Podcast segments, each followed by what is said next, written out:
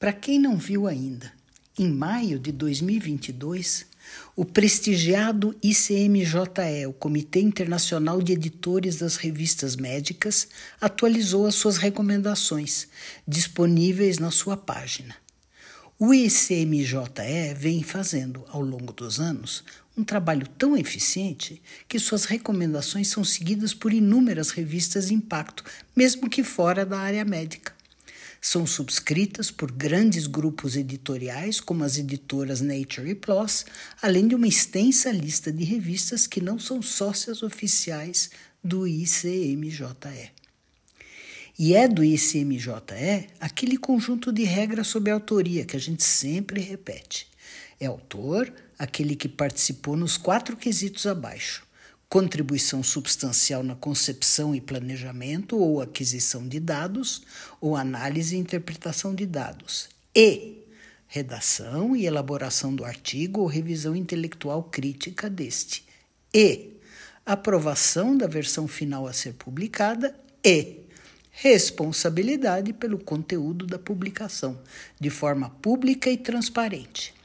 Além disso, o, IC, o ICMJE declara que a obtenção de financiamento, coleta de dados ou supervisão geral de um grupo de pesquisa não são, por si só, critérios para autoria ou coautoria. Todas as pessoas designadas como autoras deverão qualificar-se para serem listadas e cada uma deverá ter participado suficientemente do trabalho para ter responsabilidade pública sobre segmentos apropriados do conteúdo. A ordem dos autores será decidida pelo grupo que deverá estar apto a explicá-la. Vale a pena periodicamente rever essas recomendações bem mais detalhadas lá no ISMJE.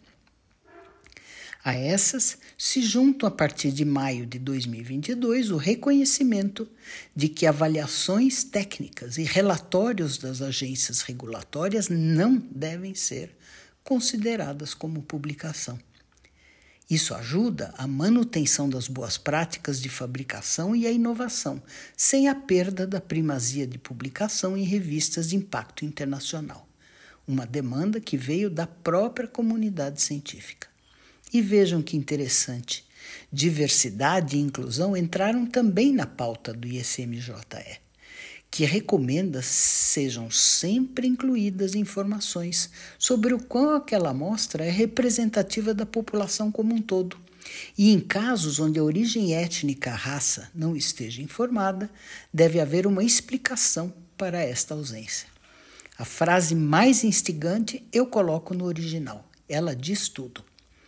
Race and ethnicity are social and not biological constructs. Authors should interpret results associated with race and ethnicity in that context. Recomendo as recomendações.